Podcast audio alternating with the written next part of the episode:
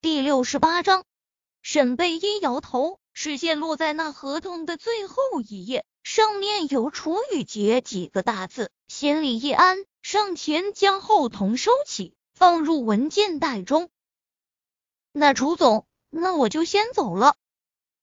走了两步，他突然想到了什么，转身看着楚雨洁：“楚总，虽然我是一个外人，理解不了你的爱情。”但是，我想一个六年都没有踪影的人，他的心里肯定是没有楚总的。既然如此，楚总何苦这么执着？不如放下。说完，点头，转身离开。坐在公交车上，沈贝依看着手里的那份文件，瞬间觉得沉甸甸的。对楚雨洁说不上什么感觉，有种我不杀伯仁，伯仁却因我而死的自责。还有愧疚，他因为一路都沉浸在自己的情绪里，所以根本没发现手机一直在震动。下了公交，不远处就是 SM 大楼。他找了个长椅坐了下来，看了看手臂上的时间，还有二十分钟下班。他想着合同也签了，就在这等到下班，找个地方吃中午饭吧。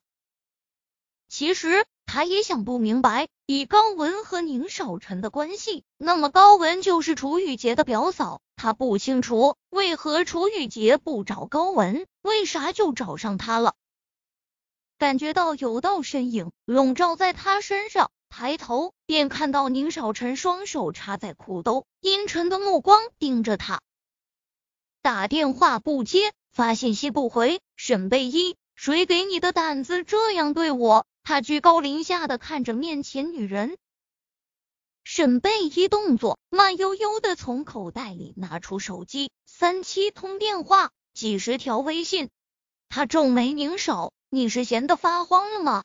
他还是比较习惯那个寡言少语的宁少臣，这么热情的他，他还真是不习惯。最主要的是，他的热情会让他乱了心。看着他皱眉，一脸的不耐烦与漫不经心。宁少臣薄唇轻抿，青筋爆出，快被气疯了。他一早上做什么都心不在焉，就因为他的不接电话，他的不回信息，他居然是连看都没看。哇，这是不是明星呀？长得好帅呀！对呀，你看身材又好，皮肤都那么好。我们要不要过去打个招呼？不要吧，我不敢。S M 大楼前面不远处就是大学城，路过的很多都是情窦初开的大学生，难得看到宁少臣这么出色的男人，不免停下脚步议论。沈唯一被他盯得头皮发麻，站起身，将手里的文件放进了他身旁的布包里。宁少，如果没有别的事情，我就先去吃饭了。他绕过他，朝着右侧走去。只是人还没走两步，手臂便给人拽住了。沈贝依，是不是我对你太好了？男人面色突然沉下，眼中嗖嗖射出冷光。对于他的阴冷，沈贝依倒是选择了直接无视。他没什么顾忌的，唯一顾忌的儿子。也是他的儿子，所以别人怕他，他不怕。宁少臣，是我让你给我打电话的，是我让你给我发微信的。你是老板，你吃饱了没事干，你可以随便玩手机。我是给人打工的，我难道上班也可以看手机？我没让你喜欢我，而且我也不喜欢你，所以你不用对我太好。